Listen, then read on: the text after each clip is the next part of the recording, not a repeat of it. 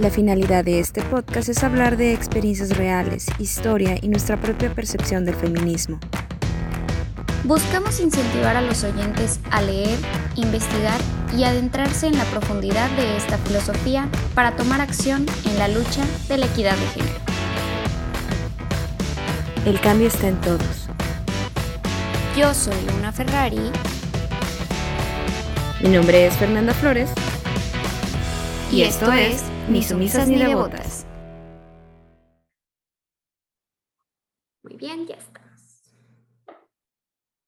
Ok. Bueno, ¿preparadas? Muy bien. No solo somos mujeres, somos personas con cuerpos diferentes, expresión de género, religión, sexualidad, condición social, habilidades y mucho más.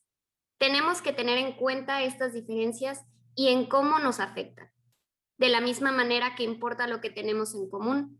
Sin este tipo de inclusión, nuestro feminismo no es nada. Roxanne Gay. Hola, ¿cómo están? Bienvenidos una vez más a este su podcast Ni sumisas ni devotas. Yo soy Luna Ferrari. Yo soy Fernanda Flores, un gusto, ¿qué tal? Espero que se la estén pasando súper bien.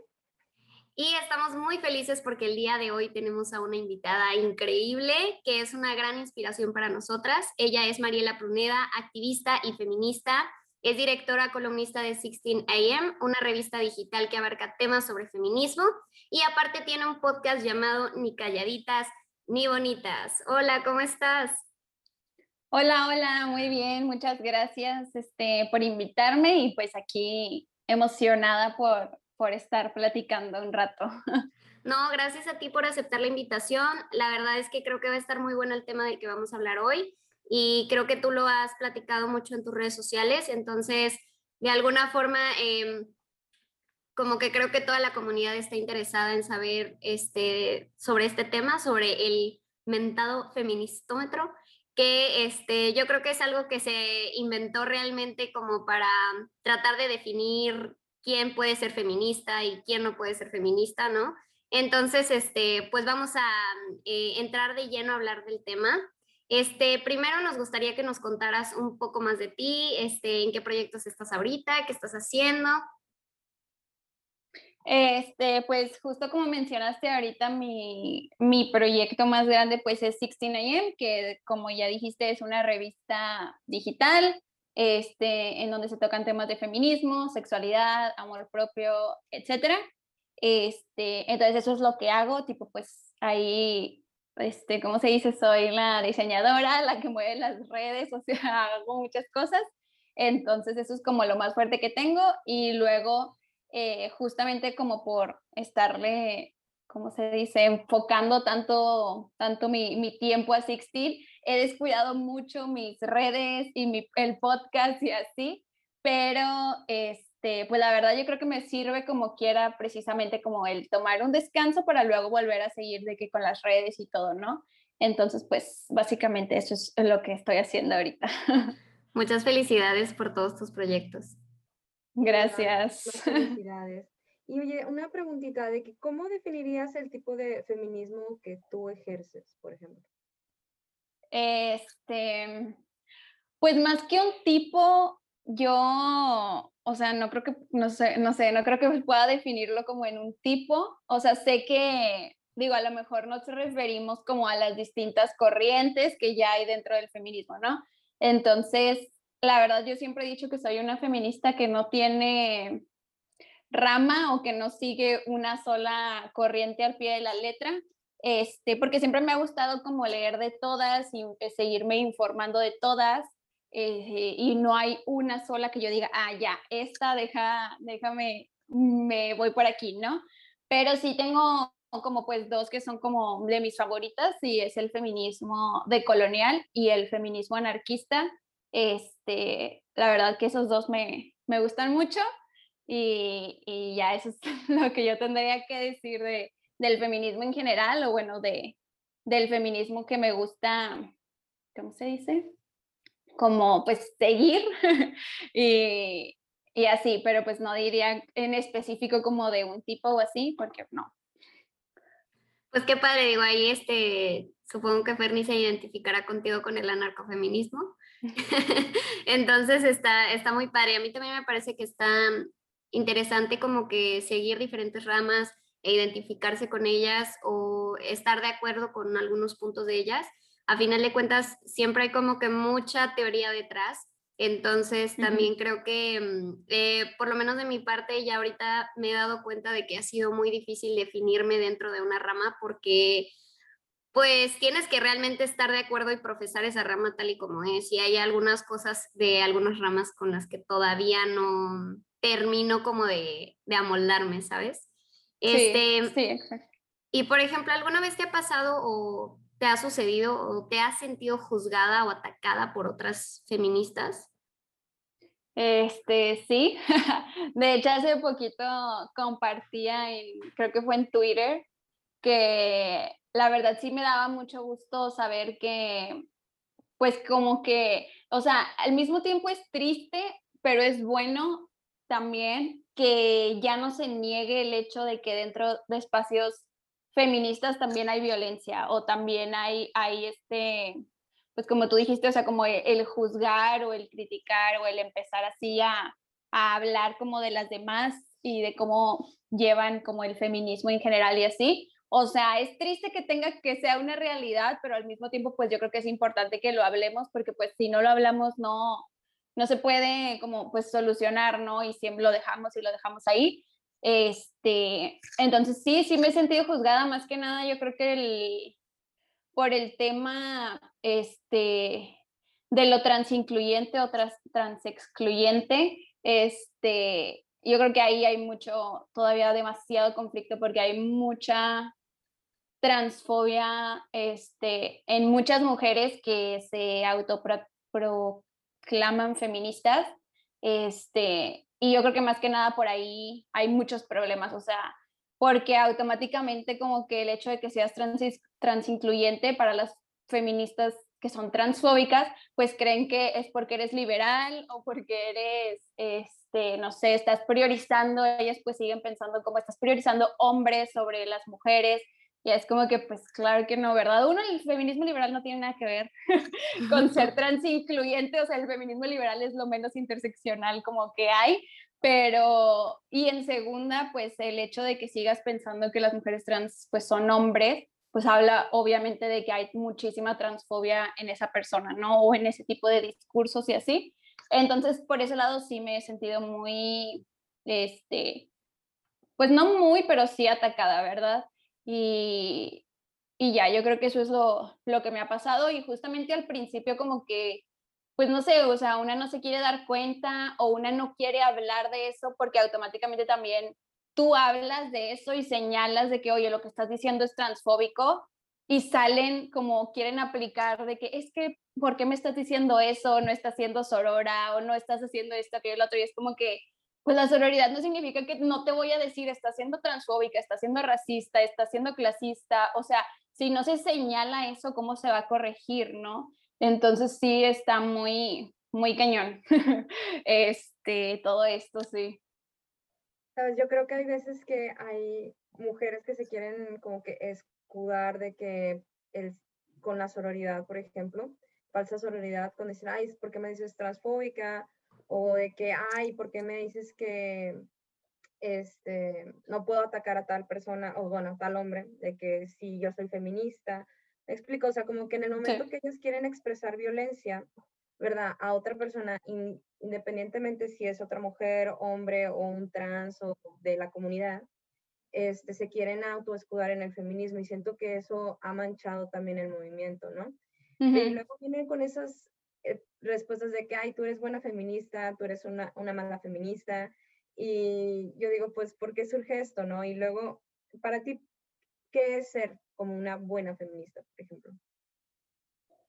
Pues es que no, o sea, no creo que podamos definir quién es una buena feminista o quién es una mala feminista, porque pues no, o sea, ¿dónde está la, la medida del ser feminista buena o mala. O sea, siento que aplica un poco como el, el feministómetro, ¿no? De que qué tan buena feminista eres o qué tan deconstruida estás o etcétera, ¿no?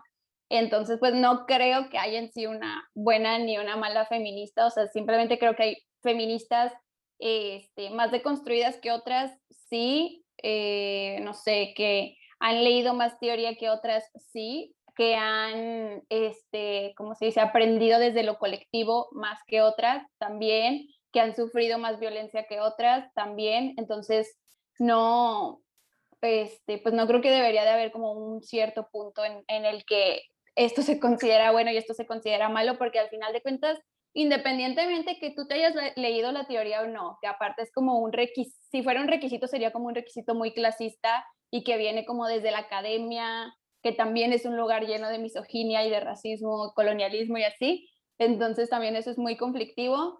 Este, o el hecho de que, ay, nada más si estás en todas las marchas eres una buena feminista o este, muchas cositas que no tienen realmente sentido porque al final de cuentas, pues la manera en la que una, este, pues se siente como, como identificada con, con ciertas maneras de luchar es válida. O sea, al final de cuentas, todas las luchas de las mujeres son válidas porque este, también hay muchas mujeres que luchan contra el patriarcado y no se autonombran feministas porque no quieren, porque saben también que el, eh, el feminismo desde un principio fue sumamente racista y colonialista y europeo y etcétera, ¿no?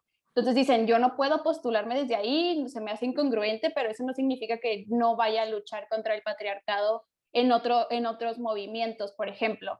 Entonces, esas luchas también son válidas y muchas veces cuando, cuando te dicen, es que yo no soy feminista, de volada lo tomas como un ataque, ¿no? O sea, como que, ala, me están atacando y están atacando el feminismo y no es así, o sea, hay muchas luchas antipatriarcales que no nacen desde el feminismo, entonces eso también es válido, o sea, no es como que entonces tú si eres buena o no eres buena porque te autonombras o no feminista, sino yo creo que simplemente el respetar todas las luchas de las mujeres antipatriarcales, este, pues es lo que te hace, este, pues ser feminista, ¿no? O sea, el no, ponerte a juzgar las luchas de las demás, este, el no desvalorizarlas, el no minimizarlas, también como despegarte de, de la parte como del ego, de que yo porque sé esto, yo porque ya leí esto, yo porque ya hice esto, que yo el otro soy más y pues realmente no es así, ¿no? O sea, siempre ha sido como, debería de ser más bien un movimiento completamente horizontal entonces, eso es, eso es lo que tengo que decir, ¿verdad? No creo que haya una manera buena o mala, simplemente como el respetar todas las, todas las luchas de mujeres antipatriarcales, yo creo que eso es suficiente. Sí, fíjate que yo también he llegado a pensar que algunas mujeres que critican el cómo ejerces eh, tu feminismo o cómo luchas contra el patriarcado, eh, también están replicando actitudes patriarcales. Entonces, eh, de alguna manera, y ya lo hemos nosotras platicado en algunos episodios, que pues el patriarcado también vive en nosotras, entonces tenemos que seguir trabajando por, por deconstruirnos, ¿no? Pero como dices, pues no todas estamos en el mismo punto, hay algunas que llevamos menos tiempo, este, pues leyendo o este, como metiéndonos más en el movimiento, entonces creo que es completamente válido que sigamos aprendiendo. Y eh, de cierto punto yo, eh, o sea, desde cierto punto creo que hay mujeres que me han enseñado mucho hablando las cosas, o sea, como son, pero desde una perspectiva como más amorosa, como abrazándote, como diciendo, mira, así están las cosas, te lo explico, es así, así, así. Y claro que es una forma muy distinta y entiendes las cosas mucho mejor a que llegue alguien a atacarte por expresarte de cierta forma, ¿no? Entonces, este, pues hace poco vimos en tus historias que manifestaste como esta frustración ante el sentirte juzgada por otras mujeres, por esto de pues ser una mala feminista o ser transincluyente, este, o ese tipo de cosas, y este, de alguna manera eh, como ejercer un, feminismo que es interseccional, que abraza la diversidad. Y pues también, eh, al menos de mi parte, he percibido mucho el uso de la palabra feministómetro, que hace como alusión a esta herramienta eh, que evalúa como tu nivel de feminismo como si se tratara de un dogma, que creo que eso es algo muy importante y que hay que dejar en claro. El feminismo no es un dogma, no es una religión, no tienes que cumplir ciertas este, como reglas para poder entrar al club, o sea, no es un club, sí, es, es una filosofía y también este, es una filosofía que lleva poco tiempo estableciéndose ya así eh, de forma teórica, ¿no? Entonces, también todas esas cosas pueden cambiar, que es como algo que, que yo creo que es muy real, o sea, las cosas cambian conforme la sociedad evoluciona. Entonces, hay situaciones que pues tal vez tienen que cambiar sobre la teoría feminista y eso no tiene absolutamente nada de malo. Y tal vez el, como dentro de esta parte de deconstruirse, está esta parte de evolucionar como feminista y llegar a un punto que tal vez no está escrito, no está dentro de la teoría, pero que sí se adapta a las situaciones que suceden en la sociedad, ¿no? Entonces, este, por ejemplo, la columnista Carol Santana dice que si bien hay actitudes que obviamente son machistas, cuando hablamos del feministómetro nos referimos a la tendencia que se tiene de juzgar todas las acciones de las mujeres que se asumen feministas, nada más para probar que están mal o que su feminismo no es válido. Y el feministómetro yo pensé que era algo como más nuevo. Este, yo la verdad no llevo tanto tiempo en el feminismo, llevo más o menos un año, pero eh, dentro de todos los artículos que encontré vi que era un término que ya lleva mucho tiempo. Entonces es ya como una pauta que muchas mujeres aplican al momento de criticarte. Es que es que tú estás mal porque no estás haciendo esto de la manera que deberías, ¿no? Y pues como te digo, para mí sigue siendo reproducir actos patriarcales. Sí, sí, totalmente. De hecho, o sea, por ejemplo, ahorita también que, que decías eh, que pues nosotros vamos evolucionando, o sea, nos damos cuenta, por ejemplo, de que hay, hay, no sé, o sea, hay teoría que viene desde el siglo XVIII, XIX, y hay feministas que se leen esa teoría, o sea, que está súper bien, ¿verdad? Qué chido que lo lean. Este, pero luego quieren venir a aplicarla al pie de la letra aquí, como si fuera la Biblia o como si fuera un dogma. Y es como que, oye, hay muchas cosas de ahí que, uno, ni siquiera aplican en Latinoamérica, porque estamos hablando de que el siglo XVIII pues empezó en Europa, ¿no? Y segundo, pues, o sea, en nuestro, el contexto y lo que estamos viviendo en este momento es completamente diferente a lo que se hablaba en ese momento, ¿no? Entonces, justo la importancia que tú, o sea, que tú mencionas de que las cosas se, se, se van actualizando y aunque no haya un libro establecido de teoría, este, sigue siendo válido porque se deben de priorizar precisamente como las vivencias que tiene cada una. O sea, la teoría está para nosotras como entender un poco de las violencias, de nuestras vivencias como mujeres, ¿no? O sea, que hemos, que hemos tenido y hemos vivido, pero no está para que nuestras vivencias se amolden a la teoría, o sea, para eso no, pues no funciona, ¿no? Entonces también eso está muy, pues no sé, o sea, también es viene desde un rollo igualmente como muy, pues muy egocéntrico, como de que es que yo ya me leí el libro de 1800, no sé qué, y es como que, oye, pues sí, qué padre que te lo leíste, pero si no sabes hablar, si no sabes escuchar a las mujeres de ahorita, ¿qué sentido tiene que te sepas el libro al derecho y al revés, no? O sea, es como, pues literal, es como la Biblia, o sea, ¿de qué sirve que te hayas leído la Biblia completa si lo primero que haces es ir a juzgar, por ejemplo, ¿no? Que es como lo más sencillo que viene. Entonces, como que no sirve pues precisamente de nada. Entonces, la importancia de, de, priorizar el escuchar a las demás mujeres, sobre todo a las mujeres que tienen este, vidas muy diferentes a nosotras, porque es muy fácil leer el libro y pensar que ya vas a entender cómo vive cierta mujer y cómo, o sea, por qué decide lo que decide y no es así, o sea, realmente eh, hablas con ellas y las escuchas y dices, no manches, o sea, neta, todo lo que yo pensaba o todo lo que leía el libro, pues es un libro, o sea, no tiene, o sea, no se amolda ya las vivencias que hay ahorita de otras mujeres, entonces eso también es, este, pues muy valioso, o sea, el hecho de, de, de estar escuchando y justamente pues eso es lo que este, o sea, pues de eso se trata como lo, lo interseccional, ¿no? No sirve de nada que, que, yo diga que soy interseccional porque, no sé, conozco el afrofeminismo o el feminismo colonial o el transfeminismo, si mi lucha no es también por esas mujeres, me explico. O sea, eso debería de abarcar también la, la interseccionalidad, entonces sí está muy, pues muy, muy fuerte. Sí, no, por ejemplo, no sé si les ha pasado, yo, incluso lo había visto en un TikTok este, de Hipatia Rosado, que, o sea, de que eres feminista y, y, no eres astronauta. Es como que todavía creo que existe esto de que para ser una verdadera feminista tienes que ser, o sea, como una chingona dentro de lo académico, ¿no? Tener posgrados, tener doctorados, ser galardonada con premios así súper sobresalientes Y se, como que de alguna forma se piensa que si tú no eres esa mujer, no tienes una capacidad moral de hablar o de reclamar tu posición dentro de la lucha para el patriarcado. Yo lo he visto muchísimo, por ejemplo, una vez nos pasó, este, creo que Fernanda publicó un, un este, reel y nos comentaron, ella sí es una verdadera feminista. Y yo, ¿cómo? O sea, ¿cómo que ella sí es una verdadera feminista? ¿Qué, ¿Qué, te hace una verdadera feminista? Y es lo mismo que decíamos, ¿soy una buena feminista o soy una mala feminista?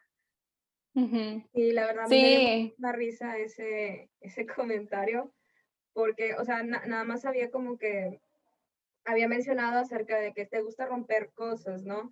Y dije, no, eso es iconoclasia, pero lo respeto y es algo que habíamos hablado en unos capítulos anteriores y creo que lo llegamos a mencionar, si no se en algunas historias, de que nosotras luchamos desde, nuestro, desde nuestra trinchera, ¿no? De cierto modo, un poquito diferente, porque pues como está esto lo del COVID y todo, no queríamos exponernos mucho en estando de que en las marchas, ¿no?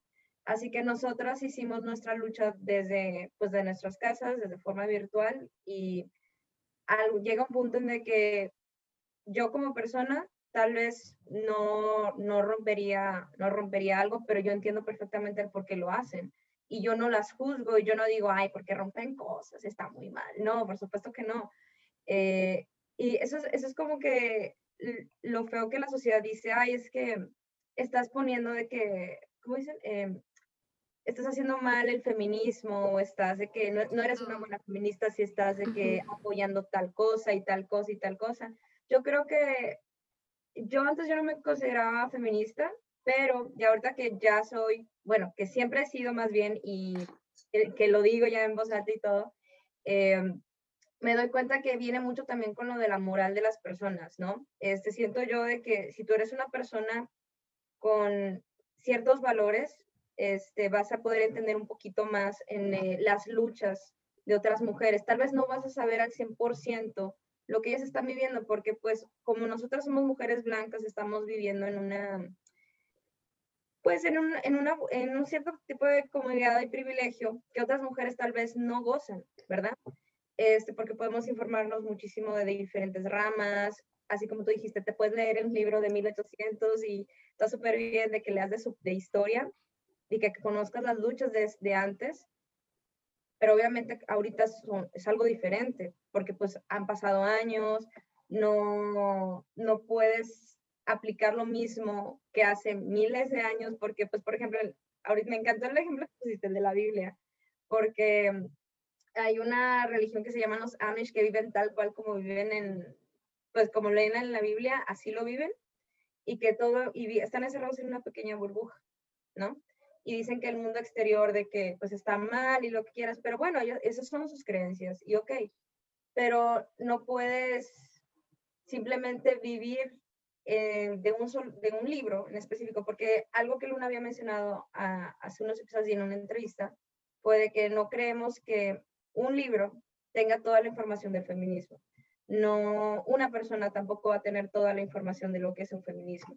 Así que creo que eso es lo, hermoso de este movimiento, de que independientemente de tu clase social, de tu religión, este, de tu raza y todo, tú tienes algo por qué luchar, ¿no? Y eso te puede, aunque tú no te autodenomines feminista, eres, eres feminista, ¿no? Porque estás luchando contra una injusticia, contra algo que te, que te está oprimiendo como mujer. Eh, y pues eso yo lo considero así. No sé qué piensan ustedes. Sí, de hecho, este, digo, yo sé que la, la, definición de feminismo también es compleja, porque justamente pues no es lo mismo para todas, pero Ochi Curiel, este, que es una, este, ¿cómo se dice?, activista, escritora y así de colonial, dice que para ella el, el feminismo es la lucha de mujeres que se oponen al, al, patriarcado. Entonces, pues justo es algo también que me gusta mucho pues como recalcar y, mencionar y así, porque muchas veces pues justamente lo, lo, hacemos de menos porque no es la manera en la que nosotras lo haríamos, porque no es nuestra vivencia, porque no es la forma en que nosotros lo haríamos, etcétera, ¿no? Y de hecho también yo creo que una vez, ahorita que decían lo del TikTok, una vez también, no me acuerdo ni qué TikTok era, pero una vez también me llegó un comentario igual de que, de que a ah, ella, ella era de un vato, ¿no? De que a ah, ella sí me cae bien, es, o sea, es una feminista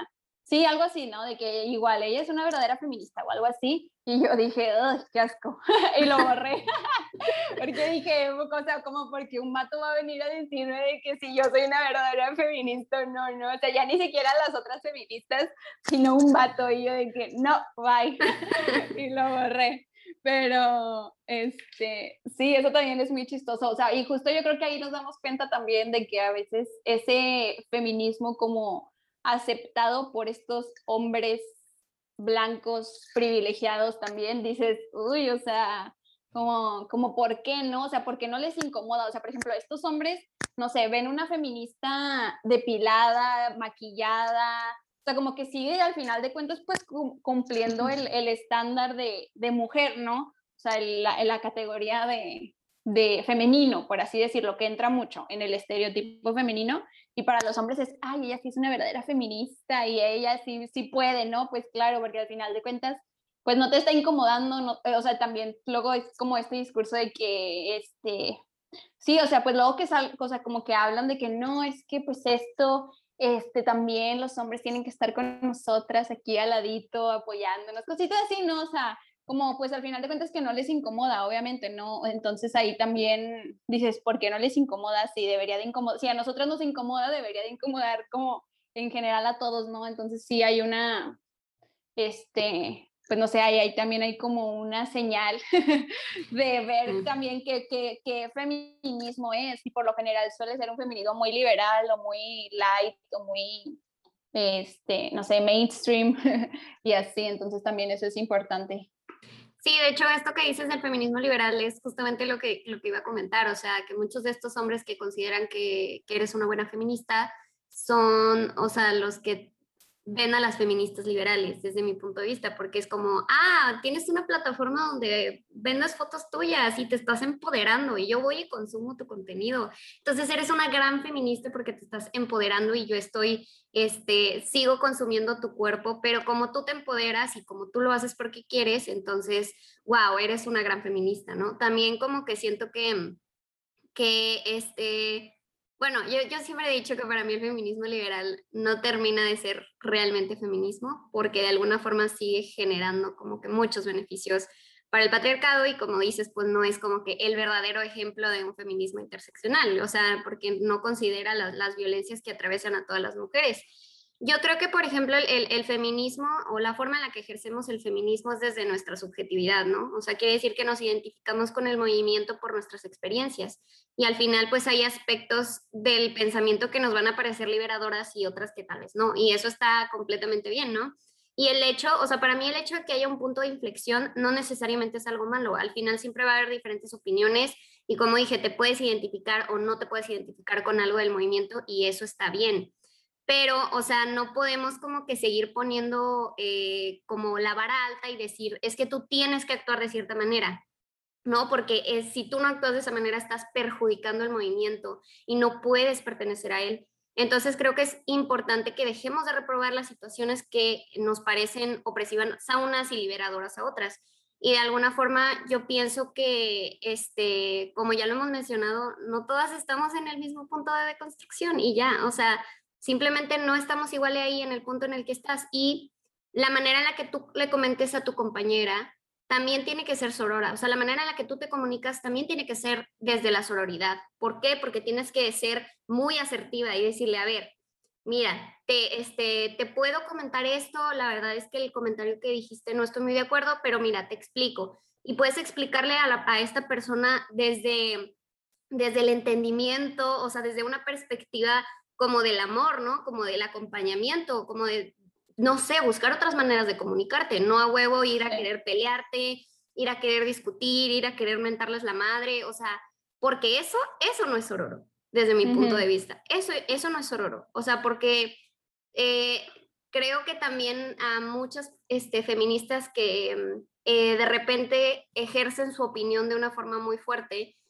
lo hacen desde una perspectiva poco empática y eso genera después que haya todos estos problemas como que dentro del movimiento y al final de cuentas nos separan y generan brechas entre nosotras, que es lo que menos queremos, o sea, de alguna forma es dejar que el patriarcado siga ganando, ¿sabes? Por lo menos eso es lo que yo creo. Sí, sí, totalmente. Y luego, de hecho, en este, o sea, es muchísimo mejor de que si ves un, eh, ¿cómo se dice? Pues algo, no sé, ¿verdad? Justo que dijo una, o sea, una feminista o alguien igual que sigue su todo, y en redes o lo que sea, pues yo creo que lo, o sea, lo mejor primero es como mandarle un mensaje, este, justamente como desde la, desde la sororidad, ¿no? Eh, pero dar como esa primera opción de que primero pues nada más contigo, porque también el hecho de señalarte en público adrede para que todo el mundo vea, pues también es como que cuál es la necesidad, ¿no? O sea, si es algo que se puede corregir o si es algo que la otra persona pues está abierta, ¿no? También a escucharte, porque luego, claro, obviamente si es una feminista que está siendo abiertamente racista, pues obviamente ahí sí sabes que no va a llegar a ningún, a ningún lado ni aunque tú se lo estés explicando, ¿no? Entonces eso ya es diferente. Pero sí, o sea, el hecho de que todas nos podemos equivocar porque obviamente todas vamos como creciendo y aprendiendo muchas cosas, este, pues sí, como señalárnoslo entre nosotras, pero justo primero como desde, bueno, yo considero que primero desde lo privado, eh, y ya después si eso, pues no sé, ¿verdad? No funciona, que yo espero que sí, o sea, la verdad yo he tenido muy buenas experiencias, o sea, diría yo, este, justamente así, o sea, de que tanto como me dicen a mí, tanto como que yo, yo lo he dicho, y pues justo, o sea, cuando viene desde, desde el, no, no es que te quiera corregir, es que yo tengo esta información que a lo mejor tú todavía no tienes, pues eso también es muy valioso, o sea, el, el, invitarnos a, seguirnos cuestionando entre nosotras, pero sí, como tú dijiste, pues desde la sororidad, ¿verdad? Y no, no sé, supongamos que otra morra se equivoca en algo y tú llegas incluso a responderle con misoginia de que, ay, pinche morra, ¿por qué estás haciendo esto? Y es como que, oye, o sea, también donde queda tu, tu congruencia, ¿no? O sea, al mismo tiempo como, como, como feminista y sorora y todo eso. Sí, o sea, los discursos tienen que ser congruentes también, o sea, eso me parece muy importante y creo que lo dijiste en un punto, o sea, no tienes que ir a todas las marchas, o sea, no tienes tampoco que unirte a mil colectivos o ser siempre activa en redes, o sea, y como dijo Fernanda, cada quien combate desde su trinchera. Al final, eh, creo que es una frase que me gusta mucho y que siempre digo, buscar otras formas de luchar es resistir. Y pues, o sea, reconocer estas prácticas eh, como, de, crítica y juzgar al final también, este, pues acaban siendo como artimañas del sistema que busca pues dividirnos y reproducir lo mismo de siempre. Situaciones donde las mujeres hagan lo que hagan, no pueden ganar. Hagan lo que hagan, no tienen una opinión. O sea, es lo mismo de siempre, silenciarnos, minimizarnos y no es el punto. Entonces, eh, también creo que es algo bien intenso eh, que por lo menos a mí me llevó a pasar durante mi vida, tal vez a ustedes también, como esto de criticar a la otra, calificar a la otra. Entonces es algo que de alguna forma, al estar aplicando el feministómetro, haces, porque la o sea, le, quitan la, legitimidad a su discurso y parece como de forma tan natural el, el como tirarnos eh, como cosas unas a las otras, o sea, decirnos cosas feas unas a las otras y de alguna forma pues nos eliminamos, ¿no? Entonces sigue siendo parte del mismo discurso, o sea, no podemos estar calificando, este, ay, tú sí eres buena y tú sí, o sea, tú no eres buena, ¿no? Y pues creo que hay mucho, o sea, mucho trabajo por delante y de alguna forma este es como un gran abismo que nos minimiza. Entonces, por lo menos de mi parte podría decir que invito a todas las mujeres que alguna vez pudieron llegar a hacer un comentario hiriente hacia otra morra que está en el feminismo, que trate de buscar maneras de comunicarse de, este, pues que sean más asertivas y ya, o sea, porque no se trata tampoco de silenciar tus puntos de vista, ni mucho menos, ni de silenciar lo que conoces o lo que has leído, se trata de comunicar las cosas de la manera más adecuada para que se entiendan mejor, ¿no? Sí. Y este, creo que eso va a hacer que todo este conflicto que existe dentro del movimiento se pueda resolver como de una manera más pacífica, ¿no? Y obviamente también no es como que ah, si alguien llega y te dice que, oye, la neta no estoy de acuerdo con esto, debería ser así y así, y sigues sin estar de acuerdo, pues no hay pedo, o sea, no hay pedo, tampoco es como que tienes que ser complaciente con las otras personas solamente para quedar bien, ¿no? Este, pero bueno, o sea, me gustaría que habláramos como de un par de ejemplos o, o actitudes que algunas feministas pueden llegar a reprobar. Que justamente ahorita mencionaste esto de, de la feminista depilada y maquillada.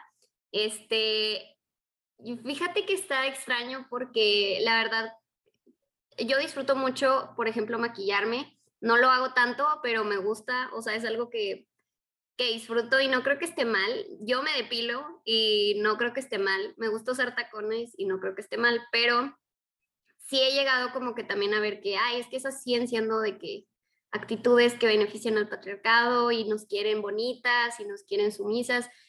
Y no sé, o sea, siento que tal vez en un punto en mi vida yo diga, ok, ya no necesito usar maquillaje porque me siento feliz con mi cuerpo y siento que soy hermosa y que los comentarios de otras personas ya no me van a afectar. Algún, en algún momento puedo llegar a ese punto, pero pues ahorita no y, creo que está como que interesante que se siga juzgando a algunas mujeres por tener este tipo de, o sea, pues tomar este tipo de decisiones, ¿no? De tener su cuerpo de cierta forma o de quererse de ciertas maneras, ¿no? Sí, Sí, o sea, este, digo, obviamente nosotros en base, obviamente sabemos, bueno, en nuestra cultura, porque en otras culturas es distinto, pero pues en nuestra cultura lo femenino o, es el maquillaje, es el usar falda, es el verte bonita, el estar depilada, el ser calladita, o sea, muchas cosas, ¿no? Son como lo femenino, pero al final de cuentas, o sea, todas crecimos bajo la influencia de lo femenino, o sea, es muy, pues muy poco eh, o son muy pocas las experiencias que estuvieron lejos como de, de, todos los estereotipos, porque al final de cuentas, aunque tus papás no te lo inculcaran, tú lo viste en la tele, lo ves en redes sociales, o sea, está como ahí presente todo el tiempo. Entonces, obviamente si una, o sea, incluso si una morra de que dice, ¿sabes qué? Yo sí me siento a gusto sin maquillaje, pero a mí me gusta maquillarme, o sea, me divierte maquillarme, me gusta, me siento cómoda, tú maquíllate, o sea, o sea, no hay ningún, este, no hay, no hay ningún problema, me explico, el problema justamente sigue siendo como el asociar el maquillaje a las mujeres. Entonces, por ejemplo, ay, se maquilló ese hombre o se maquilló X y dices, ay, no, ¿por qué se maquilla? Pues si es vato, déjalo maquillarse, ¿verdad? O sea, al final de cuentas es como cuando una morra, no sé, se rapa el pelo, o sea, se rapa, ¿no? Se corta el pelo. Y de volada, obviamente, también llegan las críticas y es como que, güey, es su pelo, o sea, su cabello, ¿verdad? Tú déjala, o sea, independientemente de la razón por la que las mujeres hacen las cosas, pues tú déjalas. O sea, si son feministas, claro que nosotras siempre nos invitamos a cuestionar por qué lo haces, ¿no? O sea, por ejemplo, yo también me, no sé, me de que, bueno, lo hago, no lo hago tan seguido, este, pero sí me depilo de que las piernas ya cuando, no sé, o sea, de plano, no sé, una vez al mes, supongamos entonces, alguien podría decir, ay, ¿por qué? Pues no lo hagas, ¿verdad? O sea, ¿por qué lo sigues haciendo? Y es como que, güey, yo, me lo, yo lo voy a decir si yo lo quiero hacer. O sea, claro que yo ya me voy a cuestionar en mi proceso personal por qué lo estoy haciendo. Lo estoy haciendo porque yo quiero, lo estoy haciendo porque me siento obligada, porque me van a juzgar. Sí, eso es algo que yo ya voy a tener que cuestionar, pero pues al final de cuentas no es una regla. O sea, no hay reglas, ¿no? De que si haces esto no puedes ser feminista y si no haces esto tampoco, porque pues así no funciona. O sea, de hecho también algo que, o sea, yo creo que puede ser un, muy grande ejemplo, es que cuando me, me han preguntado de que puede haber feministas pro vida y yo, pues de que las puede haber, las puede haber, o sea, porque no, yo no te puedo decir, tú por ser prohibida no puedes ser feminista, pues no, porque yo no soy la reina del feminismo y nadie tiene por qué decirte si tú puedes o no puedes ser feminista, pero claro que yo te voy a decir, oye, pero ¿no crees que es incongruente que seas feminista y al mismo tiempo estés en contra de que las mujeres como ejerzan su autonomía corporal? O sea, es una incongruencia y te lo voy a, lo voy a señalar cada que lo tenga que señalar pero yo no le voy a poner una regla de que no, es que no puedes, porque no puede haber reglas, ¿no? O sea, es, es una filosofía, entonces como que, pues ella, sabe, ¿verdad? O sea, yo no soy quien para decir, para quitarle la, la, la, ¿cómo se dice? La licencia de feminista y ya no puede ser feminista porque, oye, no, o sea, luego parecemos también como las policías del feminismo y andamos por ahí quitándole la, la credencial a todas porque no cumplen lo que nosotras queremos que cumplan. Entonces eso también es como, ¿qué, tan patriarcal es eso también de nuestra parte, no? Muy, sí, está muy, muy complicado, pero sí, pues así es al final de cuentas. Sabes, había una, hubo una vez un video que vi, este, y es un perfecto ejemplo de las actitudes que podrían ser reprobadas por algunas feministas, era de que te he fallado, perdóname, y ponían de que una canción de reggaetón, no de que y te pones a bailar bien feliz. Ah. es como que muchas, muchas feministas de diferentes ramas tal vez este, desaprueban el hecho de que es que tú no deberías escuchar reggaetón porque este, hablan del cuerpo de la mujer, hablan de esto, hablan de aquello, y, o sea, sí, hay muchas canciones que se expresan del cuerpo, de lo sexual y lo que quieras, pero otras no. Pero pues ahí te estás metiendo en el gusto musical de la gente, así como también se pueden estar metiendo de que si te si dicen, deberías dejar de depilarte porque pues si eres feminista no te tienes por qué depilar, o si eres feminista te tienes que dejar de maquillar, porque esto y esto y esto, o sea, no, de que tú te vistes, te maquillas, te depilas, te escuchas lo que quieras escuchar porque pues a ti te gusta. Porque no por lo que tú escuches significa que define al 100% el tipo de persona que tú eres, ¿verdad? O porque si te la vives arreglada toda la vida, significa de que no eres feminista. Por supuesto que no, o sea, es como que estás nada más criticando de que, o estás juzgando la portada nada más. Hay más por dentro, ¿no? Así que, y otra de las cosas que vi muchísimo fue la de las películas románticas, el hecho de que te gusten las películas románticas. Eh, me acuerdo que una vez hablamos o desglosamos acerca de algunas películas románticas, bueno, sí, de algunas películas románticas en algunos de nuestros episodios, y desde que me autodominé feminista, me di cuenta de que ese es un, este, un como que un falso, falsa perspectiva de amor, este, como lo que te quieren vender, ¿no? Y luego dicen, no te puede, o sea, no deberían de gustarte las películas de románticas, porque eres feminista y sabes que te están vendiendo algo falso. Y yo, sí, yo sé que, o sea, es muy fantasioso y lo que tú quieras, pero la historia está bonita. Es como que yo sé que no, eso no pasa en la vida real, porque pues no pasa. Hay que saber diferenciar entre lo que es la realidad y la ficción y ya, ¿no? Este, pero no porque alguien diga, no, tú no puedes ver películas, ah, ¿por qué no?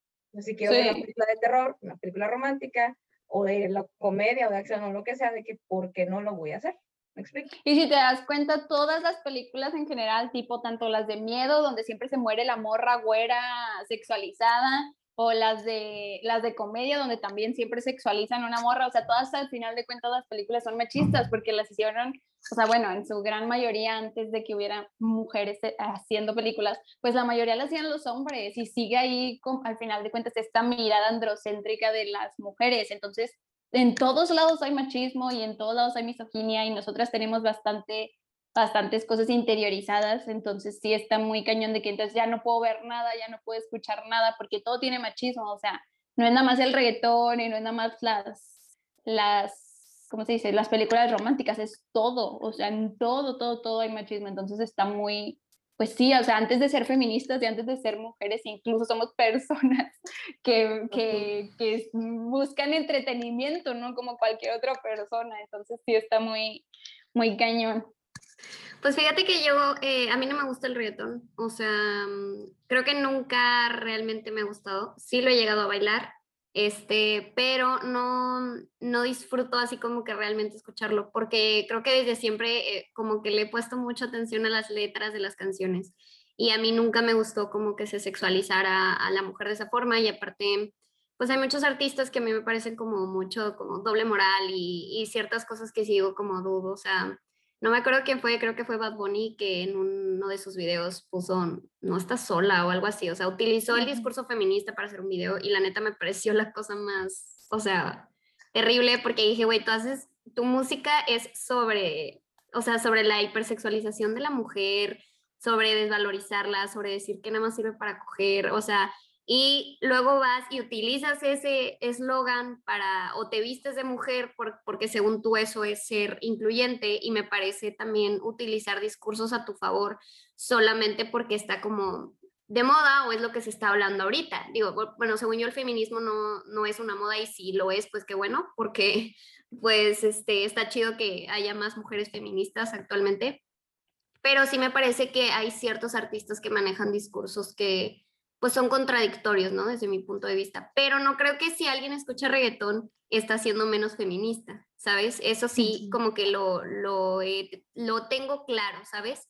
Y eh, igual pienso que en algún momento también una mujer que escucha reggaetón puede deconstruirse y decir, oye, al chile no están chidas estas canciones o la verdad se pasan de lanza, pero pues si te gusta el ritmo, si te gusta bailarlo, do it. Nadie te, nadie te tiene y eso tampoco te hace menos feminista. Ahora, un tema que tocaste un poco al principio y que creo que aquí en el podcast no hemos querido tocar por lo mismo de que es muy, pues muy difícil dentro del movimiento es lo de la trans este, inclusión o este, pues si eres transfóbica o no eres transfóbica y cositas así. Entonces, pues nos gustaría escuchar este, como tu opinión un poco más profundizada con respecto a eso. Este, bueno, primero es que la verdad yo no, o sea, tanto las etiquetas de transincluyente, transexcluyente, este, no sé, TERF, o sea, todas esas etiquetas, la verdad, yo no las uso ni, ni creo que, o sea, a mí, a mí no están, o sea, no está chido utilizarlas, este, porque creo que los discursos se van a un lugar que no es, o sea, por ejemplo, no está chido que nosotras no la pasemos diciendo como, ay, soy feminista, soy Mariela, este, feminista X y soy trans incluyente, porque ahí siento que le abrimos la puerta al hecho de que entonces hay feminismos trans excluyentes y, y, está bien y no, o sea, no es que no es que haya feminismos trans excluyentes, o sea, la verdad es que hay muy poquitas ramas, o sea, que yo creo ahorita nada más pienso en el liberal, en el radical y ya, o sea, en este momento no se me ocurre otra, pero este que su teoría no abarca a las a las mujeres trans. O sea, son nada más esos dos. Todas las demás, el feminismo colonial, el ecofeminismo, el transfeminismo, el anarquismo, o sea, todas las demás ramas incluyen a las, a las mujeres trans, tipo tanto a hombres como mujeres trans, ¿sabes? O sea, porque al final de cuentas siguen siendo sus, sus vivencias. Entonces, no se me hace chido el, el discurso de que yo tengo que señalar que soy transincluyente porque estoy abriendo el espacio a que, hay, a que haya algo transexcluyente cuando no es así. Simplemente las vivencias son distintas. O sea, como el, el, el, famoso de como sujeto político de cada rama es distinto, ¿sabes? O sea, y, y, no hay problema, o sea, no pasa nada si una teoría, obviamente la teoría, no sé, este, no sé, el anarquismo, pues obviamente no considera ni a las mujeres policías, ni a las mujeres burguesas, ni a las mujeres en la política como sus compañeras, porque no lo son, ellas están luchando contra eso, ¿no? Entonces, al final de cuentas, pues es como, como distintas vivencias y distintas este, maneras. Entonces el feminismo radical pues obviamente habla mucho de que desde que nacemos con vulva se nos va oprimiendo, se nos va este, asignando un, o el género, o sea, en este caso, y, y, vamos siendo explotadas y oprimidas en base a eso. Entonces, claramente, pues no es, lo mismo, no es la misma vivencia la que tiene una mujer trans, ¿verdad? Es completamente diferente. Este, pero eso no significa que sea transexcluyente, o sea, no las está excluyendo, significa que es, este, que habla acerca de cierta vivencia y ya, o sea, ahí está, ¿no? No se trata de excluir o incluir, eso, esa, esa, esa palabra, o sea, por eso no la uso, porque no, no creo que sea lo correcto hablar de, de excluir o incluir. ¿Qué? O sea, porque al final de cuentas somos mujeres, o sea, todas estamos incluidas de alguna manera, ¿no? Este, entonces, por eso yo no las utilizo. Este, y en general, pues yo sé que hay mucho, ¿cómo se dice? Mucho conflicto en muchas cosas. Eh, al principio yo sí estaba en una posición como muy neutral porque yo sentía que nada más se atacaban unos a otros este, o unas a otras y no había como diálogo o no entendía muy bien como el, el o sea, por qué tanta, tanta pelea, etcétera, ¿no? Muchas cosas. Y ya después con el tiempo, este, que fui conociendo sobre todo más activistas, más feministas, más personas, la verdad sí me sentí demasiado triste porque me di cuenta que sí había demasiada transfobia dentro, o sea, como en los discursos de, de estas mujeres feministas. Y yo, he, y yo he platicado con muchas por mensaje, este, que a veces dicen alguna cosa, o sea, por lo general son como como los mismos discursos, o sea, son las mismas palabras, exactamente lo mismo y lo repiten y lo repiten. Entonces yo sí cuando me, me, comentan algo así, yo sí les pregunto, oye, pero ¿por qué? ¿O de dónde sacaste eso? o no has pensado en esto, o así muchas cosas. Y te das cuenta que realmente pues es que ellas solamente escucharon algo y así lo repitieron y así lo están como diciendo y diciendo y diciendo y yo, oye, pero es que lo que estás diciendo es transfóbico porque esto y esto y esto.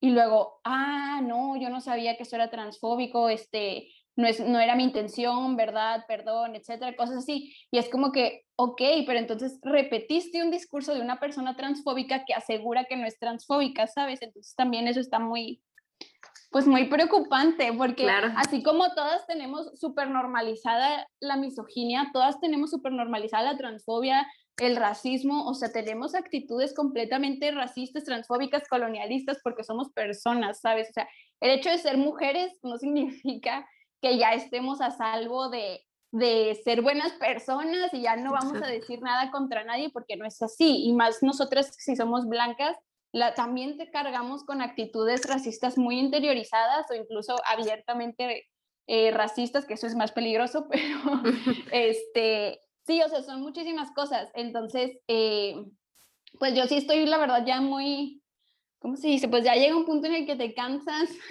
de tanta, porque el problema es que es que la transfobia está disfrazada de cierta cosa, ¿sabes? O sea, está disfrazada, se disfraza mucho de Radfem y el Radfem no, no, es ni tiene por qué ser transfóbico. ¿sabes? Ay, gracias porque lo digas, porque yo soy, o sea, partidaria del feminismo. Igual a mí me gustaría, este, como para cerrar el capítulo, leerles una, algo que escribió Bell Hooks, este, que dice, cuando las mujeres de clases altas utilizan de manera oportunista la plataforma feminista mientras ayudan a mantener el mismo sistema patriarcal, que en última instancia las volverá a subordinar, debilitan las políticas feministas y no solo traicionan al, al feminismo, sino también a sí mismas.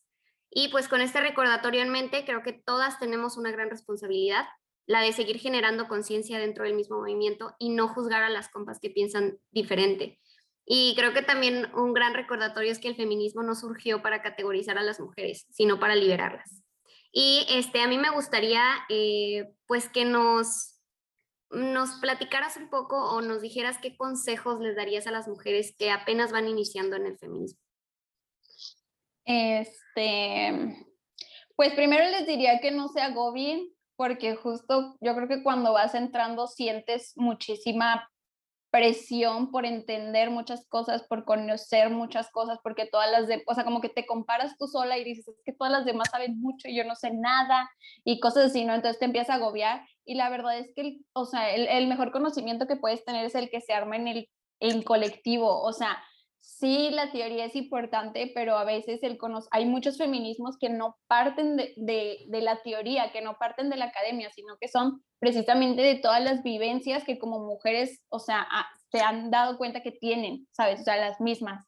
Entonces, pues el hecho de que tú primero contigo este, vayas viendo como cómo ha sido tu vida a lo largo de los años que tengas, este, de qué manera, o sea, porque a veces normalizamos muchas cosas, ¿no? Entonces, tratar de, de, analizar precisamente como hacer un recorrido por toda tu vida y decir, no manches, este, no sé, cuando estaba chiquita yo pensaba esto, ¿no? O me acuerdo que mi papá me dijo esto, o vi esto en la calle, o sea, cualquier cosa que hayas normalizado, este, que le, le empieces a poner nombre, ¿no? O sea, empieza a decir, ah, esto era machismo, ah, esto era tal, ¿no? Y eso te abre muchísimo, o sea, como eh, tu primero como el conocimiento contigo misma, de tu historia, de, de tu vivencia y así, y eso es bastante poderoso pues como para tu deconstrucción. O sea, que le vayas poniendo nombre a todo esto y justamente lo vayas deconstruyendo, ¿no?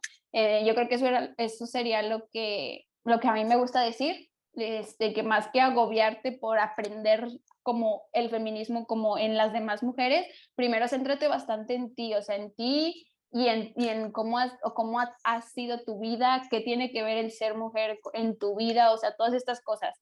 Este, yo creo que eso es lo que, lo que me gustaría decirles, o sea, que empiecen por ahí con su deconstrucción y que pues al final de cuentas aquí somos muchísimas y, y pues estamos todas, o sea, yo creo que siempre nos estamos recordando que estamos la una para la otra, independientemente como de qué. Entonces, pues sí, ¿verdad? Que, que no tengan miedo y que se acerquen a, a pedir ayuda en, en, cualquier momento. Ay, muchas gracias, qué bonitas palabras. Se me hace muy, eh, muy valioso todo lo que dijiste. Y bueno, pues este, agradecerte también por, pues, por aceptar brindarnos un poquito de tu tiempo, de tu conocimiento y de tu experiencia. Y este, pues nada, felicitarte por todos tus proyectos. A mí me encanta tu revista. Este, y espero que sigas teniendo muchísimo éxito en todo lo que haces. Y bueno, nosotras este, cada semana hacemos una recomendación. Y justamente esta semana eh, queremos recomendarles un libro que eh, había visto en un video que habías mencionado que era uno de tus libros favoritos que es este, el cuento de la criada de Margaret Atwood. Y este, la verdad es que yo ahorita estoy, eh, todavía no termino de ver la serie y creo que va a salir la cuarta temporada y yo soy fan. Justamente ayer estaba que viendo un super plot twist y yo de que no, está buenísima la serie, o sea, la super recomiendo. El libro está increíble. Y, eh, o sea, es una novela, pero se adapta muy bien a las vivencias de las mujeres y propiamente en, en un punto tocan el tema del feminismo. Y creo que más bien todo el libro rodea, este, está rodeado por, por el feminismo, entonces yo lo recomiendo mucho, este, está muy padre y también recomiendo la serie. Y este, justamente cuando estaba redactando el cronograma encontré un TED Talk de Roxane Gay, que fue la, la frase que les leí al principio, que se llama Confesiones de una mala feminista. Este, tiene un libro, aún no lo leo, pero este, yo les recomiendo mucho que vean este, pues esta TED Talk está muy padre y se me hizo como muy aterrizada justamente el tema que estábamos hablando de si eres buena o mala feminista. Y este, pues nada, eso sería todo por, por este programa. Eh, otra vez, muchísimas gracias por, por acompañarnos. Y este, pues no olviden seguirnos en todas nuestras redes sociales como Nisumisas Podcast, Facebook, Instagram, Twitter, cualquier red social, así estamos. Yo soy como Luna-Ferrari33. A mí me pueden encontrar como Fernanda FL95 en Instagram. Igual y Mi... Ay, perdón. Ah, te lo iba a decir. y este, el mío es Mariela Pruneda con doble A al final. Excelente. Muchísimas gracias por acompañarnos. Gracias, gracias a ustedes por invitarme y gracias a los que nos escucharon. Bye. Bye.